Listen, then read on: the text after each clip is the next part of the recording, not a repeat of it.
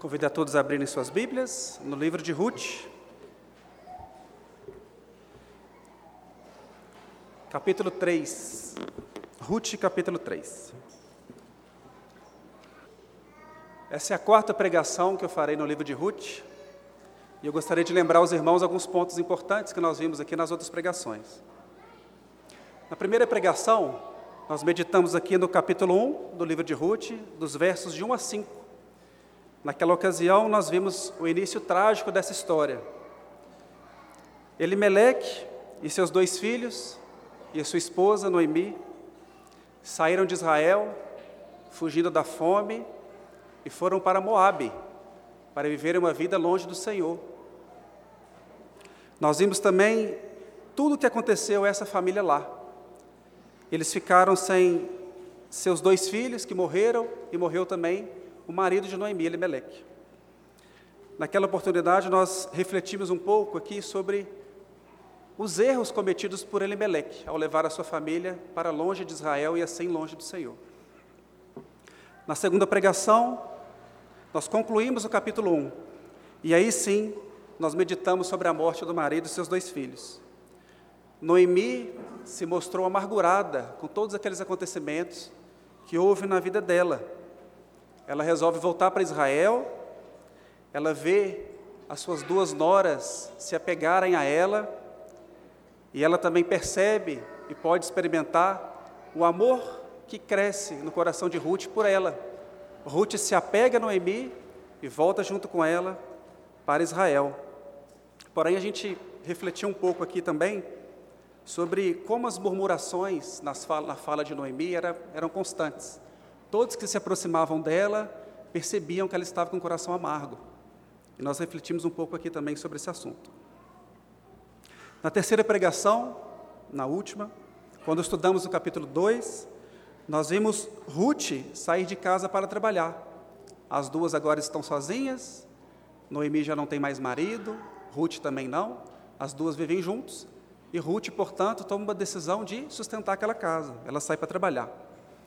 E a Bíblia usa uma palavra muito interessante, que nós lemos aqui com o diácono Marco, que é a palavra casualmente.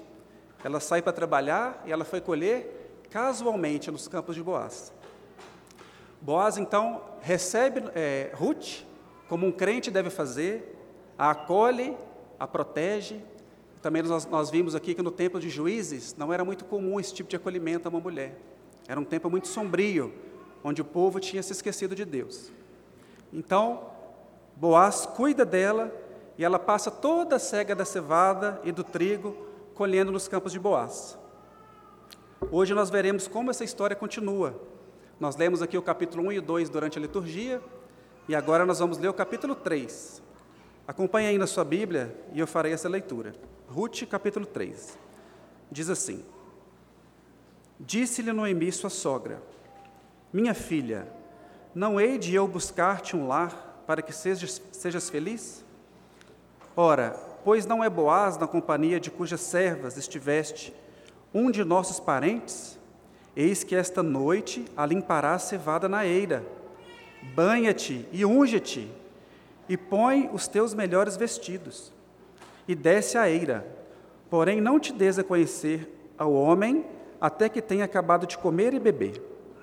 Quando ele repousar, Notarás o lugar em que se deita, deita, então chegarás. E lhe descobrirás os pés, e te deitarás. Ele te dirá o que deves fazer.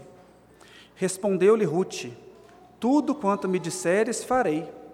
Então foi para a eira e fez conforme tudo quanto sua sogra lhe havia ordenado. Havendo, pois, Boaz comido e bebido, e estando já de coração um tanto alegre, veio deitar-se ao pé de um monte de cereais. Então chegou ela de mansinho e lhe descobriu os pés e se deitou. Sucedeu que, pela meia-noite, assustando-se o homem, sentou-se, e eis que uma mulher estava deitada a seus pés. Disse ele: Quem és tu? Ela respondeu: Sou Ruth, tua serva. Estende a tua capa sobre a tua serva, porque tu és resgatador. Disse ele: Bendita seja, sejas tu do Senhor, minha filha. Melhor fizeste a tua última benevolência que a primeira, pois não foste após jovens, quer pobres, quer ricos. Agora, pois, minha filha, não tenhas receio, tudo quanto disseste eu te farei, pois toda a cidade do meu povo sabe que és mulher virtuosa. Ora, é muito verdade que eu sou resgatador, mas ainda outro resgatador há mais chegado do que eu. Fica-te aqui esta noite, e será que, pela manhã, se ele te quiser resgatar, bem está, que te resgate. Porém, se não lhe apraz resgatar-te, eu o farei, tão certo como vive o Senhor. Deita-te aqui até amanhã. Ficou-se, pois, deitada a seus pés até pela manhã, e levantou-se antes que pudessem conhecer um ao outro, porque ele disse: Não se saiba que veio mulher à eira. Disse mais: Dá-me o manto que tens sobre ti e segura-o. Ela o segurou, e ele o encheu com seis medidas de cevada e lhe pôs às costas. Então entrou ela na cidade. Em chegando à casa de sua sogra, esta lhe disse: Como se passaram as coisas, filha minha? Ela lhe contou tudo quanto aquele homem lhe fizera. E disse ainda: Estas seis medidas de cevada ele mas deu e me disse: Não voltes para tua sogra sem nada. Então lhe disse Noemi: Espera, minha filha, até que saibas em que darão as coisas, porque aquele homem não descansará enquanto não se resolver este caso ainda hoje. Feche seus olhos, vamos orar mais uma vez. Deus bendito, nós louvamos o teu nome, ó Deus, e invocamos o Senhor mais uma vez, para que o Senhor possa abençoar, a Deus, a tua igreja com a exposição da tua palavra. Nós louvamos o Senhor por essa bela história que o Senhor escreveu, ó Deus a história de Ruth, a história de Noemi, de Boaz e aquilo que o Senhor fez no meio do teu povo. Te louvamos, ó Deus, porque sabemos o que aconteceu após esses fatos e a descendência bendita de Ruth, que foi para nós um alívio e um socorro. Te agradecemos por tudo que o Senhor tem feito e pedimos que o Senhor conduza essa pregação para que o Senhor seja glorificado a Deus e a tua igreja instruída nós oramos no nome de Jesus, o nosso resgatador. Amém. Bom, nós já lemos uma vez o capítulo 3 e nós leremos mais uma vez agora de versículo em versículo, porque a minha intenção a partir de agora é passando cada versículo, às vezes um grupo de dois ou três versículos, mas lendo, explicando e, quando for o caso, na maioria das vezes, aplicando algum contexto que nós estamos vivendo e aquilo que foi entendido que é rico para a nossa igreja. Então, peço que você fique aí com o livro de Ruth aberto, e eu vou começar pelo versículo 1.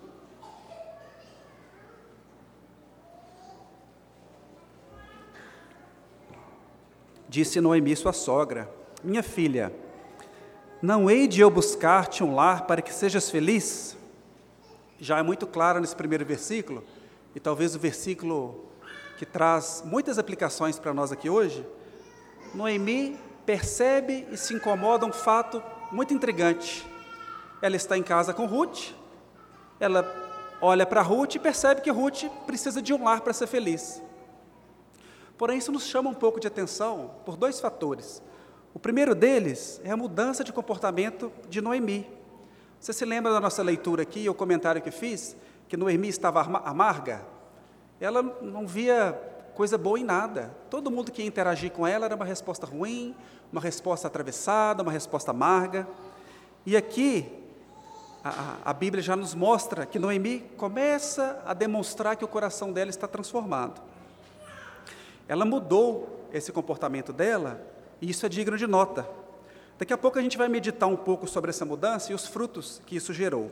Mas agora, nós vamos para um segundo ponto que nos chama atenção nesse pequeno verso. É sobre o que Noemi está buscando para Ruth. Vocês ouviram bem o que ela diz?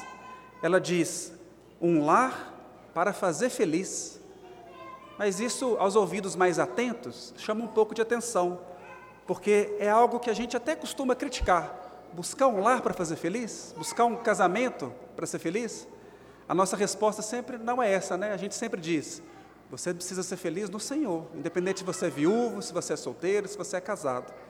Mas a gente vai meditar um pouquinho mais dessa palavra que é traduzida aqui como lar, e a gente vai entender um pouco mais sobre o que Noemi quis dizer.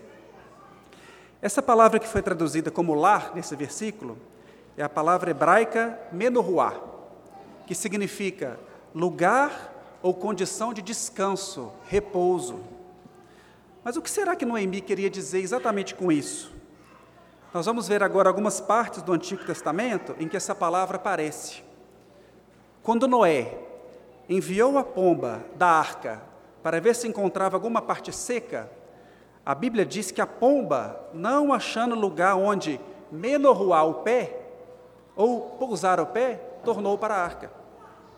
Quando o povo de Judá foi escravizado, a Bíblia diz que eles foram levados ao exílio, afligidos e sob grande servidão. Eles habitaram entre as nações estranhas e não acharam menorruar. Novamente a palavra aparecendo aqui, ou seja, descanso naquela terra distante. Percebam, Ruth saía de casa para trabalhar sob o sol todos os dias até a cega da cevada e do trigo se acabarem. Para os irmãos terem uma, uma noção, a duração da cega era de aproximadamente sete semanas. Então são quase dois meses colhendo espigas no sol e, des, e as debulhando. Depois de um dia cansativo, ela ainda precisava carregar tudo sozinha para casa. Ao chegar ao final desse período da cega, Noemi olhou para Ruth e viu que ela estava muito cansada. Talvez Noemi tenha pensado que a carga estivesse pesada demais para Ruth, mas realmente, para quem não estaria? Era Ruth que sustentava aquela casa. O papel de provedor, que deveria ser de um homem, como aquela casa não havia um, era Ruth que fazia esse papel. Por isso, aquele peso, aquela sobrecarga sobre os ombros dela. Noemi, então, de forma muito sagaz, ela percebe aquela situação e desejou que Ruth tivesse um descanso, ou seja, um repouso, um casamento, um marido, porque isso iria fazer bem para ela. A palavra felicidade, que dá uma outra ideia quando a gente lê no português, que está na nossa tradução, é o resultado da ação de buscar o descanso, que estava sendo aqui proposto por Noemi. Arrumar, portanto, um casamento para que Ruth pudesse descansar poderia fazer muito bem para ela. É esse o sentido do versículo. Você precisa se casar para que você descanse, porque isso vai ser bom para você. É muito diferente daquela primeira percepção que a gente tem de, olha, vou arrumar um lar para você, para você ser feliz. Porque dá a ideia de uma coisa abstrata, né? Ser feliz como, né? Mas é diferente, o sentido real era, era eu vou arrumar um casamento para você, para que você descanse debaixo desse casamento. Então Ruth estava fazendo exatamente, desde o início, aquilo que ela propôs para Noemi. Ela estava cuidando dela. Como Noemi não está mais amargurada com Deus, como vimos no versículo 20 do capítulo 2, ela diz assim: Bendito seja ele do Senhor, que ainda não tem deixado a sua benevolência, nem para com os vivos, nem para com os mortos. Isso faz com que ela consiga olhar para fora e entender a necessidade de Ruth. E aqui está a nossa primeira aplicação. Quando estamos ocupados demais, olhando para nós mesmos, ou tendo pena de nós mesmos, ficamos impossibilitados de olharmos para o outro, ainda que esse outro esteja ao nosso lado, tão perto de nós. Não há mandamento para amarmos a nós mesmos. O resumo que o Senhor Jesus fez dos mandamentos é amar a Deus sobre todas as coisas, de todo o coração, de toda a alma e de todo entendimento, e amar o próximo como a ti mesmo. O amar a si mesmo não é um mandamento, é uma constatação que o Senhor Jesus faz. E o que nós deveríamos fazer é amar o próximo exatamente como nós nos amamos, muito. Se levantarmos um pouco então as nossas cabeças e começarmos a olhar para o nosso lado, veremos pessoas que precisam da nossa ajuda. Quando falamos em generosidade, geralmente pensamos apenas em ajuda financeira. Fulano foi generoso, Cicrano foi, foi generoso. A gente vai contar um caso e fala que ele foi generoso. A primeira coisa que vem à mente é a ajuda financeira. Mas é claro que isso é importante também. Mas nós temos muito mais do que o dinheiro para oferecer para o outro. Nós podemos oferecer o nosso tempo, o nosso consolo, o nosso, as nossas capacidades técnicas. Às vezes é, um, é uma situação que alguém está precisando de alguma ajuda num computador e você sabe mexer no computador, você pode ajudá-lo. Ou seja, nós podemos levantar as nossas cabeças e olhar para o lado e vê quem necessita da nossa ajuda e nós podemos suportá-los. Olha a definição que o dicionário de Oxford traz sobre generosidade. É a virtude daquele que se dispõe a sacrificar os próprios interesses em benefício de outrem. Sacrifício dos próprios interesses em benefício de outro. Então você pode sua, oferecer sua inteligência, seu tempo, suas qualidades, enfim. Isso, em algum, algum momento ou em alguma medida, isso pode mudar a vida de alguém. E no nosso texto, isso vai mudar a vida de alguém. Noemi, ela renunciou o seu próprio conforto, porque ela tinha o que comer e era cuidada por Ruth. A vida dela estava tranquila. Mas ela olhando para Ruth, ela preferiu fazer o bem para Ruth. Agindo assim, ela conseguiu mudar a vida da sua nora. Uma segunda aplicação deste primeiro versículo é o entendimento de Noemi que casamento é descanso para a mulher. Nesse caso específico de Ruth, ainda mais, porque existia aqui um acúmulo de funções, como eu comentei. Fico até imaginando as esposas aqui olhando para mim, escutando e pensando, né? Descanso onde? Será que o João não sabe o que é casamento, né? Casou, descansou, mas como assim, né? Aí que começa o trabalho, né? Mas na verdade, isso é algo que precisa ficar muito claro aqui para as esposas, sim, mas principalmente para os maridos. Efésios 5, 25 em diante, diz que os maridos devem amar a sua mulher como Cristo amou a igreja e a si mesmo se entregou por ela, a santificando, a lavando pela palavra. O lugar de repouso ou descanso desejado aqui por Noemi para Ruth não é ausência de trabalho, até porque todo mundo sabe aqui o trabalho que vem junto com o casamento. Mas o lugar de descanso aqui desejado por Noemi é ser protegida, amada e cuidada por seu marido. Eu faço um convite aqui a cada marido que me ouve nesta noite a refletir um pouco sobre o seu casamento. Será que a sua esposa pode olhar para você, olhar para o seu casamento e dizer que tem em seu casamento um lugar de descanso? Será que a sua esposa tem em você alguém que escuta, pastoreia, cuida das necessidades dela? Alguém que considera suas emoções e sentimentos? Se não tiver, se apressa, se apressa em dar esse lugar a ela. A sua esposa descansa quando você a considera em todas as decisões da família. Ela já deu opinião sobre, por exemplo, o lugar onde vocês moram? Ela concordou em escolher aquele lugar exato? Ela sabe que você está pensando em trocar o carro? Você conversou isso com ela? Como ela se sente em relação a isso?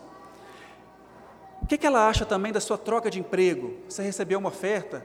e vai trabalhar em outro lugar, isso foi discutido com ela, isso impacta a vida dela. O modo como vocês educam seus filhos, você já perguntou para ela se da forma que está é bom para todos da família? É bom para ela? Ela acha uma boa ideia seguir, seguir o fluxo daquelas famílias que você admira e impor a ela uma carga maior do que ela suporta? Você já disse a ela que cada família tem suas particularidades e que é possível viver uma vida piedosa e bíblica sem copiar modelos de outros que não cabem em vocês?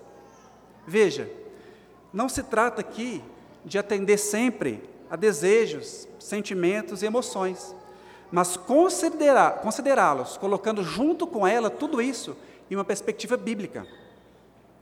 Se sua esposa tem esse marido que cumpre esse papel, graças a Deus por isso. Mas nós sempre devemos mirar no nosso padrão de casamento bíblico, que é o relacionamento de Cristo e da igreja.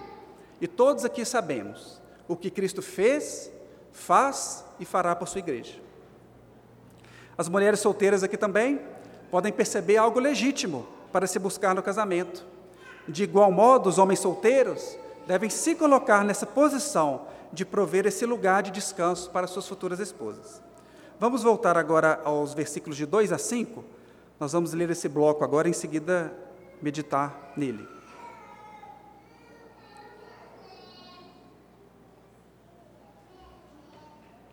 Ora, pois não é Boaz na companhia de cujas servas estivesse, um de nossos parentes? Eis que esta noite a limpará a cevada na eira. Banha-te, unge-te e põe os teus melhores vestidos e desce à eira Porém, não te des a conhecer ao homem até que tenha acabado de comer e beber. Quando ele repousar, notarás o lugar em que se deita. Então chegarás e lhe descobrirás os pés, e te deitarás. Ele te dirá, o que de, te dirá o que deves fazer. Respondeu-lhe Ruth: Tudo quanto me disseres, farei. Noemi é daquele tipo que vai direto ao ponto. Ela não come pelas beiradas. Primeiro, ela comenta que vai arrumar um casamento para Ruth. Ruth nem consegue respirar para responder nada, e ela já apresenta um plano completo de como Ruth ia alcançar aquilo que ela desejava. No capítulo 2, verso 20, Noemi já tinha dito que Boaz era um parente chegado e um dentre os resgatadores delas. Ela já sabia e repete aqui para introduzir o seu plano. É importante também, nesse momento, explicar aqui a relação do parente com o resgatador. Na lei do levirato, que está lá em Deuteronômio capítulo 25, que era vigente naquela época em Israel, quando alguém morria sem deixar filhos, um parente próximo se casaria com a viúva e suscitaria filhos, portanto, herdeiros à memória do falecido. Certamente isso é algo muito distante e muito estranho para nós, mas era uma proteção colocada por Deus àquelas mulheres que ficavam desamparadas. É por isso que Noemi aqui chama Boaz de resgatador, é tendo, tendo em mente a lei do levirato. Noemi então orienta a Ruth a se preparar, a tomar um banho, a se perfumar, colocar um lindo vestido. Fico até pensando aqui em Ruth abrindo lá o, pacotinho de óleos essenciais, escolhendo um ou outro para combinar com aquele momento, né? Qual que será que combina com esse momento aqui? Alguns aí já sabem, né? Tem algumas indicações. Então ela orienta Ruth a se deitar aos pés de Boaz após ele ter comido e bebido. A certa altura, ela deveria então descobrir os pés de Boaz e aguardar. Tente imaginar essa cena, que é bem estranha para nós também. Qual o motivo de descobrir os pés dele? Eu cheguei até a pensar na preparação desse sermão, a fazer um teste lá em casa, mas eu acho que não ia acabar bem para mim, eu preferi não fazer. Preferi imaginar frio à noite no deserto, iria esfriar os pés dele e ele iria acordar. Essa era a ideia de Noemi. Então, vendo uma mulher jovem, bonita, limpa e perfumada a seus pés, será que Boaz resistiria? Ele te dirá o que fazer. Noemi, todo adulto aqui sabe o que aconteceria naturalmente. Essa era a mente de Noemi. É isso que ela estava tramando.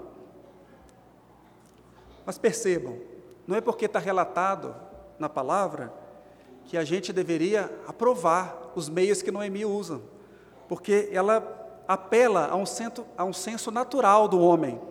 Ela não orientou Ruth a procurar Boaz, conversar com ele, expor a situação de maneira cordata e racional. Ela, por algum motivo, ela não queria que Boaz pensasse muito sobre isso. Sabendo como os homens funcionam, ela apela a essa natureza. Lembre-se que Noemi sabia que Boaz era um dos resgatadores, não era o único. Então, entendendo dessa forma, com esse pano de fundo, faz sentido então Noemi não querer que Boaz raciocine muito. Tomado pela emoção do momento, ele não poderia resistir e faria aquilo que Noemi gostaria que ele fizesse. O método de Noemi é bem questionável.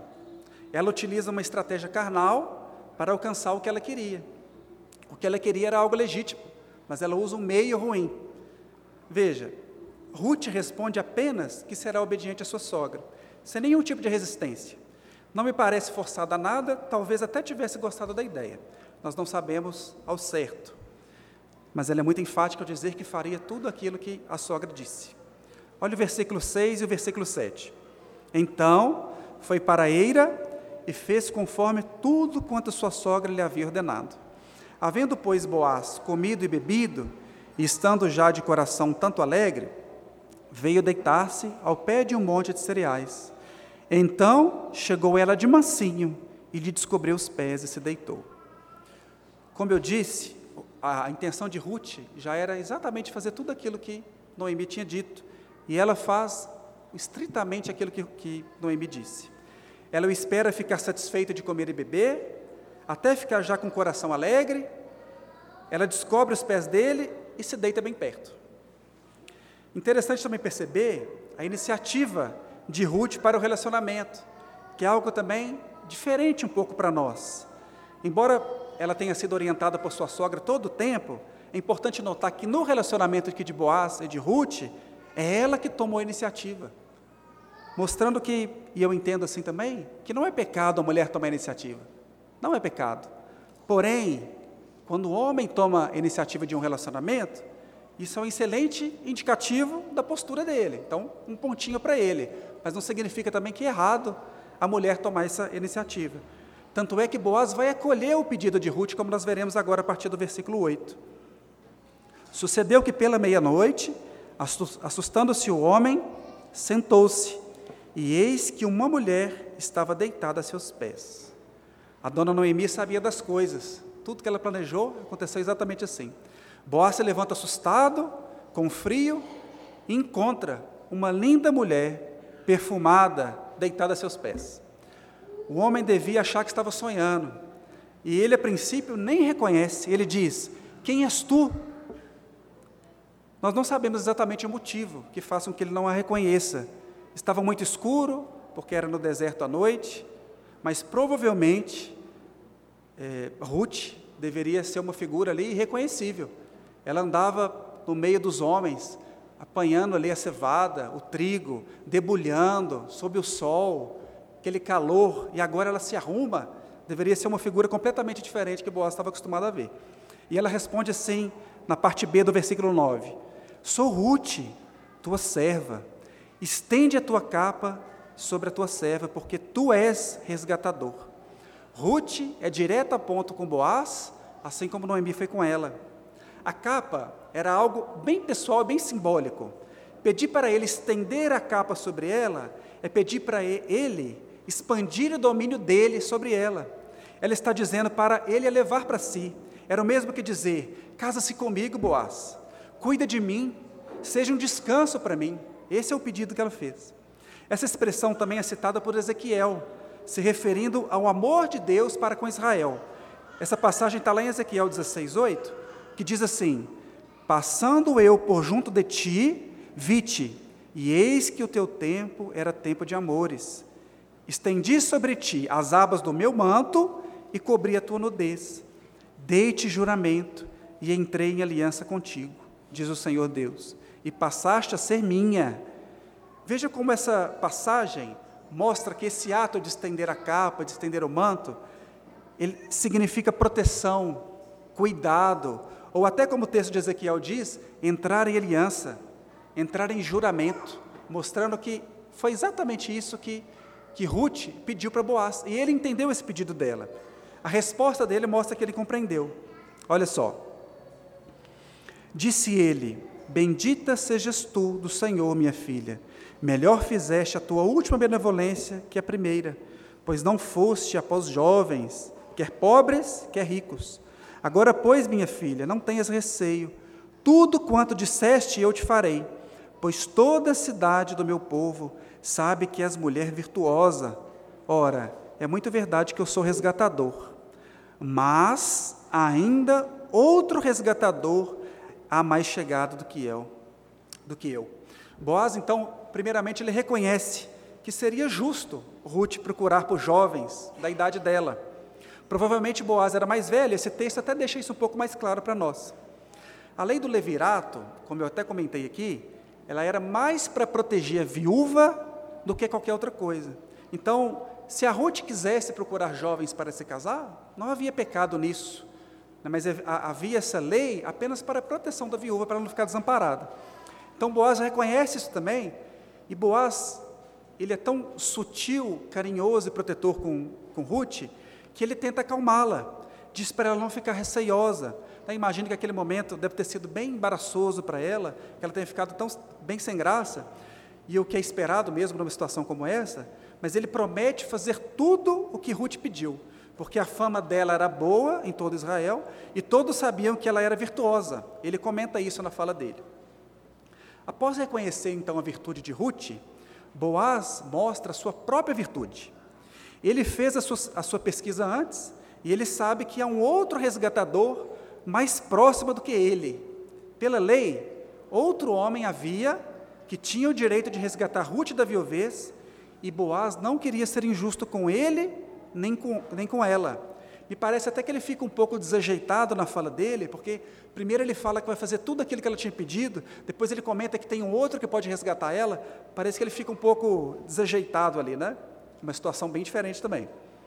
Mas Boaz ele mostra na fala dele que ele tinha o desejo de atender o pedido de Ruth, mas ele tem a virtude piedosa de querer ainda mais atender a lei de Deus. Ele não queria arrumar um jeitinho para fazer o que Ruth estava pedindo e que o coração dele estava pedindo. Ele queria seguir estritamente o que a lei do Senhor dizia. Nós já falamos muito aqui na última pregação, explorei bastante esse ponto, sobre como Boaz era virtuoso e um homem bíblico de verdade. Mas esse ponto aqui dessa pregação, desse texto, nos faz pensar mais sobre isso. O homem dormiu de coração alegre e não pense que por algum motivo ele estava bêbado, não estava.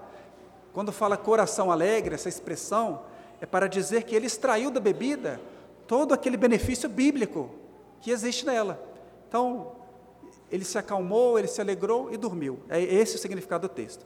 Ele acorda com uma moça a seus pés, ela faz um pedido inusitado para ele, o que ele faz? O que talvez a maioria dos homens faria. Ele faz o contrário. Ele se lembra da lei do Senhor.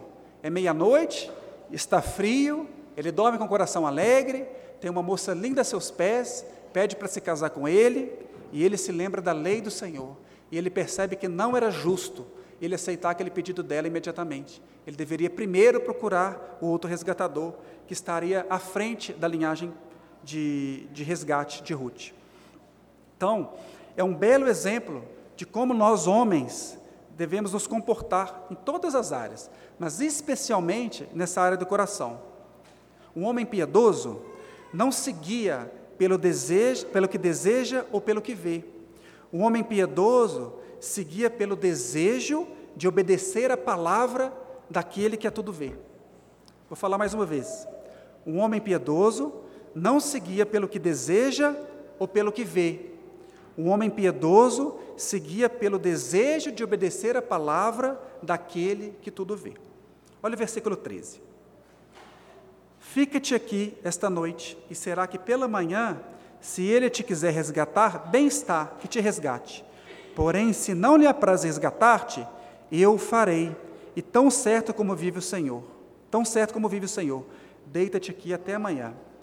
Boaz está muito empolgado com a possibilidade de resgatar Ruth, e ele até repete as coisas, né? Fala uma coisa, daqui a pouco repete. Muito engraçado essa parte.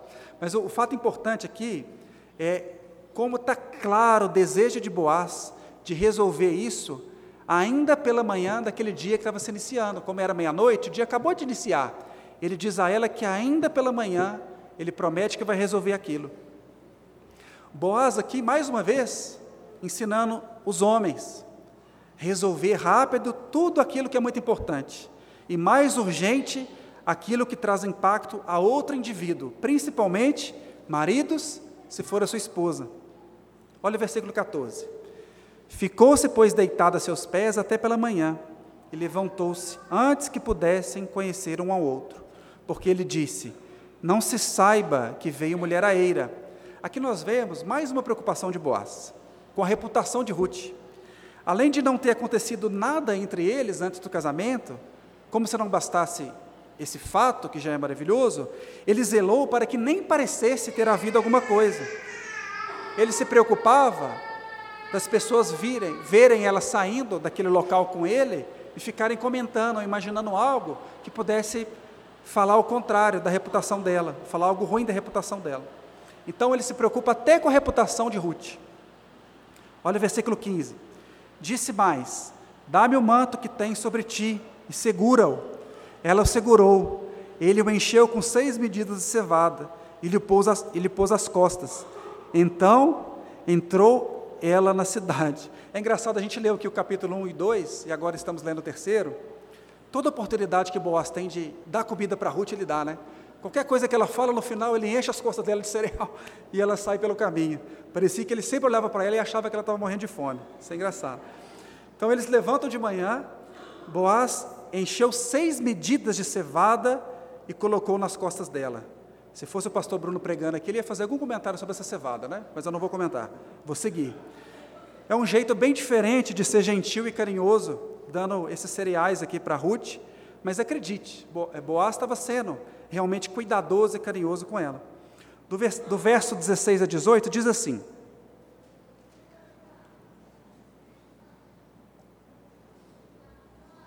Em chegando à casa de sua sogra, esta lhe disse: Como se te passaram as coisas, filha minha?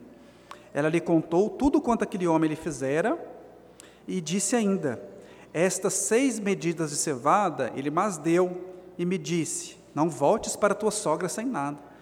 Então lhe disse Noemi: Espera, minha filha, até que saibas em que te darão as coisas, porque aquele homem não descansará enquanto não se resolver esse caso ainda hoje duas coisas saltam aos olhos nesse versículo. A primeira é que me parece que Ruth acrescenta alguma coisa na fala de Boaz. Parecia que ainda queria fazer mais o filme de Boaz ainda com, com Noemi, como se precisasse, né? Que ela diz, olha, não volta para tua sogra sem nada. Eu não me lembro dele ter falado isso. Pode ser que a Bíblia não tenha registrado antes registrou depois. Mas me parece que ela acrescenta uma parte. E a segunda parte é que Noemi acertou na mosca ela falou que aquele homem não descansaria enquanto não resolvesse aquele caso. Foi exatamente o que Boaz disse para Ruth, que resolveria naquele mesmo dia, só que Ruth não comenta com Noemi, e Noemi sabe que isso ia acontecer assim. E esse último versículo, 18, ele começa a direcionar o nosso texto para o final dessa história. Boaz ele vai atrás do resgatador mais próximo para entender com ele se ele deseja se casar com Ruth ou não. Muitos aqui já conhecem o desfecho dessa história, outros talvez não conheçam. Na próxima e última pregação de Ruth, nós falaremos mais sobre o final desta incrível narrativa e nós faremos aqui também as aplicações finais. Mas hoje, para finalizar, eu gostaria de fazer um breve resumo do que vimos e algumas aplicações deste capítulo. Número 1. Um, a iniciativa de Noemi. Noemi simplesmente está preocupada com Ruth e quer estabelecê-la ela vence as suas dúvidas sobre o Senhor, tira o foco de si mesma e consegue ajudar a Ruth. 2. A coragem e obediência de Ruth. Apesar de um método questionável de Noemi, Ruth é leal à sua sogra e segue literalmente o que foi dito para ela. Ruth entende o seu papel nessa história e é muito claro que ela não se opõe de forma alguma. Muito pelo contrário, ela demonstra, ela mostra o desejo de se casar com Boaz. Número 3. A graciosa generosidade de Boaz. Esse homem não pensou duas vezes em atender o pedido de Ruth. Isto mostra que ele conhecia a lei de Deus e que tinha o desejo de se casar com ela. E Boaz simplesmente, ele não atende à lei do levirato de qualquer forma. Ele entende o coração e propósito da lei. Um exemplo disso é quando Jesus explicou os Dez Mandamentos. Ele não estava ali dando novos significados, como algumas pessoas costumam dizer. Ele estava, na verdade, explicando qual era o real significado daqueles mandamentos. São significados que sempre foram assim. Ele não estava mudando, ele estava dando o real significado. E por fim, eu gostaria que gravassem hoje algo muito importante. Aqueles que amam a Deus, eles amam a sua lei. Não há como amar alguém e ignorar completamente o que essa pessoa diz. Deus, Ele é o nosso perfeito resgatador. E não foi necessário pensarmos em algum plano, arrumarmos alguma forma de nos achegarmos a Ele. Ele mesmo, no seu plano eterno, que nos escolheu e se achegou a nós. Diz assim a palavra de Deus: nos resgatou do domínio das trevas e nos transportou para o reino do seu Filho amado, em quem temos a redenção, a saber, o perdão dos pecados. Deus é o nosso perfeito resgatador. Que Deus, o nosso resgatador, nos ajude a amar e obedecer a Sua palavra durante o tempo da nossa peregrinação. Amém.